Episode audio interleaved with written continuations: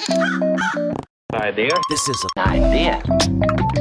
Idea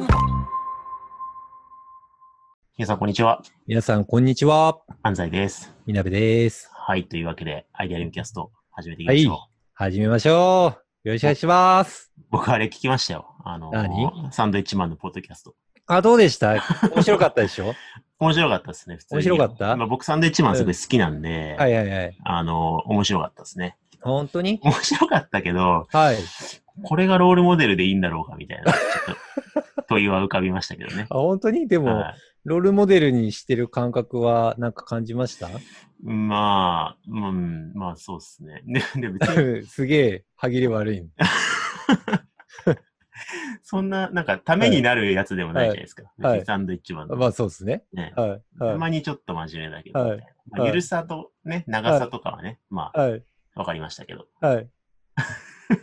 まあでもあれ、うん少なくとも僕はあれを意識下に置きながら今日これも取ろうとしてるって感じですね。いや、でもそれで言ったら、はいあの、結構な頻度で、はい。あの、リスナーからのお便りみたいなの読んでたじゃないですか。あ、はいはいはい。あ、あれやりたいと思った。あ、本当に？うんリスナーからのお便りやっちゃいます？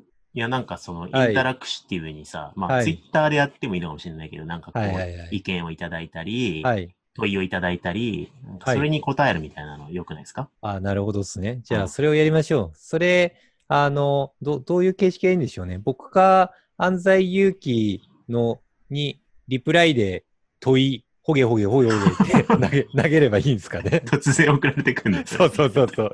いや、なんか、いや、だって、なんだかんだ、なんか文章を書こうとするのめんどくさいじゃん。だから、はい問い、ほげほげほげほげみたいな、はいはいはい。だけ送って、OK ってする方がすごい、なんか、楽かまあなと思って。そうですね。はい。まあじゃあ、形式は問わず、ツイはいッターでなんかわかるように、はい。あの、テーマとか、はい。問いとか、悩みとかをいただける、はい。そうですね。リスナーからのお便りですって言って、はい。そうですね。そうですね。はいあの、あのね、あの、100%取り上げるかどうかはわからないんでね。そうっすね一応、はい、防波堤を。ぼ僕らの衝動が動いたら取り上げるっていう、はいはいはいそうねそういうスタンスでやらせていただけたら恐縮ですけれども。そうしましょはい。う。はい。じゃあ、はいサンドイッチサンドイッチマンのはい。方式でやりましょうね。はい。まあ、今日は、あの、まだお便りが一通も来てないんで、はい。は何い。話そうかなと思ったんですけど、はい。はい。ちょっとこれ、みなべさんにね、聞きたいっていうのもあったんですけど、はい。まあ、会議はいの。話をしたいんですよ。おで、まあ会、会議ってね、いろいろな、まあ、はいあの、もう課題がつきものじゃないですか。意味のない会議とか、無駄な会議とかよく言われるし、ありますね。なんかアジェンダがどうのこうのとかはいいろいろ言うんですけど、はい。まあ、アイディアを出すための会議ってあるじゃないですか。なんかみんなで、商品企画とかでもいいし、まあ、組織のうん。解解決でもいいし、まあ、採用の会議とかでどうやってどうするとか、うん。広報会議で次の記事どうするとか、まあ何かしらこう、クリエイティビティというか発想が問われるアイ,、アイディア出しの会議。はいはい。で、すんごい、あの、やっぱ相談の中の悩みの、うんあの、文言で、うん。会議でいいアイディアが出ないってはい。言うんですよね。まあ、まあで、まあ、そうっすよね。うん。はいでそれ一体何なのかって、はいまあ割と素朴な、あの、はいテーマでもあり、まあ、はいぼよく僕は問いが悪いんだよとか言って問いのデザインの話につなげちゃうんですけど、はいはいはい。そもそも会議におけるいいアイディアって一体何なんだみたいなところをちょっとなんか掘り下げたいなと思って。あ、なるほどね。なんか、いきなりぶつけちゃいますけど、はいあります、なんか会議で、はい。あ、いいアイディア出すなとか。まあ、みなべさんたまに言うじゃないですか。頭いいっすはいね。つって。え、なんか誰かが何か言った時に頭いいっすねって言いません？そんな煽るようなこと言わないよ。100万回ぐらい聞いたことあるけど。本当に？本頭いいっすね。さすが東大とか僕よくよく言われますけど。まあでも、多分、そう思うような、ああ、なるほどな、みたいなことを言ったんでしょうね。すごい。なんか、うん、いや、だから結構、僕の場合って会議に臨む前に結構準備したがるタイプだから、はい多分シミュレーションを結構してんすよね。はいまあ、このパン、パターンの問いがあって、で、この場合はこれみたいな、いくつかこう、あったりとかする中で、その、全く全然違うエリアから、うん。パーンって殴られた感じがあると、あ、なるほどねっていう、なんうんか、急に目を覚まされる感覚みたいなのがあるんじゃないですかね。なるほどですね。はい時。頭いいっすねって言うんですね。多分。でもね、2パターンある気がする。え、あの本当に結構、あの、はい。洞察あふれる鋭いアイディアに、はい。頭いいっすねっていう時と、はい。すごい素朴な、あの、はい 盲点みたいな指摘をされたときに、はい。やべえ、うっかりしてたわみたいな感じの頭いいっすねの、なんか2パターンがある気がしますけどね。すげえ安に分析してる。そんな目線で見てたのかみたいな。まあまあでも、いずれにしても、はい要は、まあ自分の、えーシミュレーションの範囲の外側のアイディアはい。が、まあいいアイディアに感じられるっていうのは一つありますよね。あ、まあそうですね。うん知ってる、なんか会議とかで眠くなるのって、うわ、それ知ってるわーとか、そういうのが話題の大半占めてくると、うんめんどくさって思って、うんいいアイデアじゃないなとか、いい会議じゃないなってなりますよね。なんですね。うん。なんか、その、いいアイディアが出ないって、なんで出ないんだろうかみたいな、その結構原因って様々なんじゃないかなって思ってて。ほうほなんか今の話で言うと、まあ、その、知ってるなーっていう範囲の中に思考が閉じちゃってるとき、う。うん。要はみんながいろいろブレストして、たくさん、うん。あハウのか選択肢出してるんだけど、うんもう選択肢の探索範囲が、もうはい限られたところでしか探索されてないから、はいはいはい。なんか何が出ても全部眠く感じるみたいな。はいはいはい。なんかそのエリア自体が、こう、みんなで共通の固定観念的エリアの中で探しちゃってるから、出ないみたいな。はいはい。あ、それはあるねうん。例えば、たまに定例会議とかに何かしら、例えば、例だけど参加するとするじゃないですか。うん。したときに、アジェンダががっちり決まってて、それが機械的に、こう、毎週毎週やってると、もうそれはそういうものみたいに、だんだんなって、フレームができちゃうんですよね。うんっ。てなったときに、そこになんか急遽参加したい。えーでも、こういう目線あんじゃないみたいに、こううんフレームを解き放つと、一気にわーってアイデアが出たりとか、うん会議が生きるようになるってことってありますよね。そうですね。うん。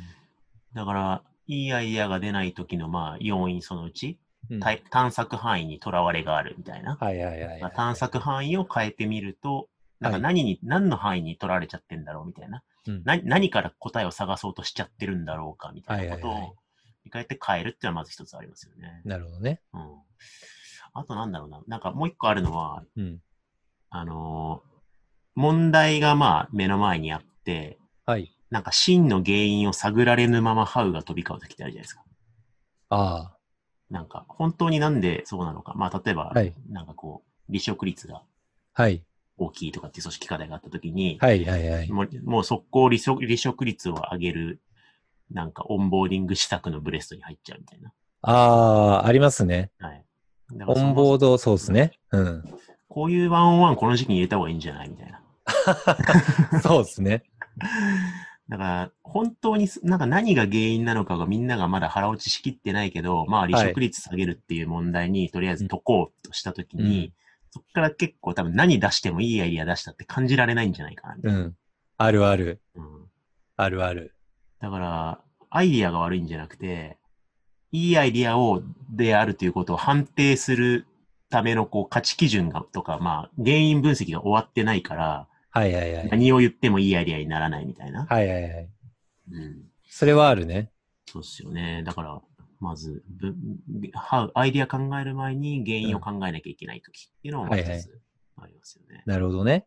なんか、そこから思ったんだけど、逆に本質論みたいだのにとらわれすぎるときってあるよね。まあそうですね。それもありますよね。そう。なんかこう、逆に、今はこのハウみたいなのをしっかり着地させていけばいい時もあるじゃないですか。なんだけど、急に問題が拡張されすぎて、みんなクエスチョンマークが浮かぶ会議みたいなのもあるじゃないですか。うんうんそもそも、そもそもって。そもそも論みたいな、そもそも病みたいな。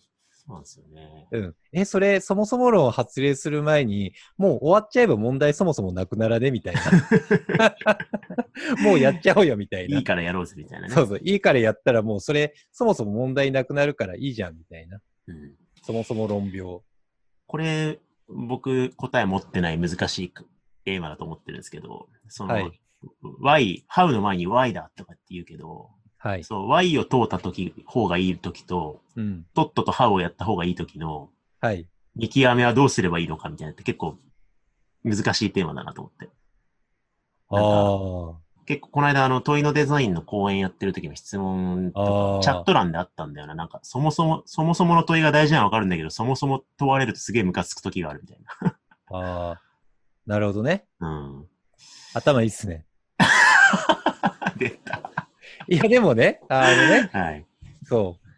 いや、それ結構思ったんですよ。やっぱりホワイがいいよねっていうなった時に、はいやっぱりそもそも論病にかかり、かかるタイミングって組織結構あるなーって思うんですよね。はいどっちかに両極端に乗るんですよ。はいとにかく、ハウをとにかくやりまくる病か、うん超やる病、超やる病、この場合しましょう。超やる病と、うんそもそも論病のどっちかに組織ってかかるんだなって思ってて、うんでも、確かになんか大体バランスが崩れてうまくいかないとき、そこの見極めがうまくいってないとき、うんいや、それはホワイを通った方がいいだろうとか、いや、うんそれはとっととやれよみたいな、うん。なんかその確かに見極めの取りがあってあるよなと思ってて、確かにそれが結構、例えば熟達したマネージャーだったら見極めができるんだけど、なかなかそれが難しいっていうのは、確かに課題としてあるなっていうのは、今僕のマインドセットの中に入った。なるほど。うん。まあでもそそうかもな。うん。いいなって思った。なんか、あのーそのバランスが大事っていうと、ちょっとこう、なんだろうな、チープなまとめ方になっちゃうかもしれないですけど、うん今思い出して、えー、ちょっと違う話題になっちゃうかもしれないけど、うん。コルブのね、経験学習のモデルはいはいはいっ。てあるじゃないですか。うん有名な。で、はいまあ多分アイデアリムキャストでどっかの回で、あれ PDCA サイクルじゃないからみたいな話した記憶があるんですけど、はいはいはい。コルブの経験学習知らない人ググってほしいんですけど、まず具体的経験をして、うんで、経験を観察して振り返って、はい。で、抽象的な仮説とか概念、あはいこうすればいいんだみたいな仮説を立てはい。で、次の場面で実験してみるみたいなサイクル。多分今、リスナーの方、PDCA サイクルじゃんと思ったと思いますよ。PDCA やないかって思いますよね。はい。でも、このサイクルって、この4ステップから出発したんじゃなくて、はい。コルブが、その人間が経験から学ぶときに必要な経験って、うんかなり相反するトレードオフ関係にある経験なんだよねって言って。二軸のマトリックスにまとめたのがスタートなんですよね。で、そのうちの一つの軸が、えっと、外、外界に対してはたアクティブに働きかけていくような経験と、はいはいはい。イインナーに対してリフレクティブにこう内省していくような経験。はいはいはいはい。これがその外側にアクアクティブにするか、内側にリフレクティブにするかって、これって結構真逆のベクトルで、はいはいはい。人によって片方が得意な、得意、不得意が結構分かれる？はいはいはい。でも両方ないと学べないから、ああ。結構苦手な方向性を取らないとダメだよっていうのがまず一個の軸としてあったんですよね。はいはいはい。それをまあ縦軸としましょうか。うんうんうん。インナー、アウターね。はい。で、そこに横軸で結構具体的な経験ををするっていうことと、はい結。構抽象的に考えるっていうことの両軸必要なんだよなっていう横軸をああ。具体と抽象って。はいはいはい。で、その具体的経験と抽象的思考って、両方はのジレンマの中で学びって起きるのに、はい。人によってどっちかが得意に分かれちゃうんだよなっていう。ああ。らコルブって実は学習の得意不得意のスタイル論から始まってるんですよね。なるほど。その抽象具体と、えっと、そのリフレクティブ、アクティブみたいなことの、はい。こう、相反する二軸のはい各証言を苦手なことをぐるぐる回していくみたいなのが、はいまあ、学経験学習のまあ本質として、実はもともとは軸相反軸の中そういうことね。だだから、なんか、ハンターハンターの年の統計図みたいな感じ。そうそうそう。だから、強強化系と具現化系、変化系は相性が悪いみたいな。だからめちゃめちゃインナーにこもってリフレクションするの得意な人って、うんガンガンアクションするの苦手だし、うん。で、それを、あの、しかもガンガンアクションして具体的な経験やるみたいな証言が得意な人って、うん抽象的な内省が苦手なんですよね。はいはいはい逆逆。証言が苦手だったりして。はい。みたいに、その4証言って結構、あのー苦手なんだけど、それを全部できるようになっていくってことが、まあ、経験学習として大事だよって話あなんですよ。あ。なるほどね。PDCA 回すの大変だよって話なんですよ、要は。なるほどね。らその話で言うと、確かに。ハウでガンガンハウやるのと、めちゃめちゃ Y 問い直すのって、うん。あの、やっぱ得意不得意が分かれちゃうから、そうね。どっちかが好きな人が同じ組織に集まりやすいっていうのはあるかもしれないですね。はいはいはいはいはい。なるほどね。だから、あの、ぐ具体、具体アクティブ寄りの人に、いえ、はいそこはリフレクティブに抽象を考えようぜっていうのは、はいはいはい。まあ、Y を考えましょうっていうメッセージだし、はいはいはい。逆は How やろうぜっていうメッセージになるし、はいはいはいはい。なんか、だから、すごく偏ってしまう、学習が偏ってしまう状態に対してのメッセージなのかなって改めて思って腹落ちしたなるほどね。俺も腹落ちした。そういうことね。うんだから、系統図としてちゃんとバランスよく学習していきましょうよっていう話。そうっすね。ね。で、それを回転ちゃんとさせてって学習していかないとねってうんいうところなんですね。いやーいい会議、あ会議のいいアイデアとは何かからコルブの経験学習につながると思わなかったですけど。これ、全然違うタイトルのになっちゃった。ねえ全然うんサンドイッチマンじゃないけど大丈夫かな。サンドイッチマンこんな話絶対しないけど。いや、まあ、いや、あれだよ。だから、このポッドキャストは、はいまあ、お題はそういう、ね、こういう話なんだけど、トンマナとしてはサンドイッチマンでいこうっていう、そういう。ねはい。組織とかイノベーションとか学習をサンドイッチマン的にね。そう、はいはいはい。そう。そうだよ。じゃあいいか。いいよ。じゃあ、あの、満足したんでこれぐらいでしましょうはいか。。そうしよう。腹落ちしたはい。し。はい。はーい。というわけで、はい今回もありがとうございました。ありがとうございます。idea. This is an idea. Idealum.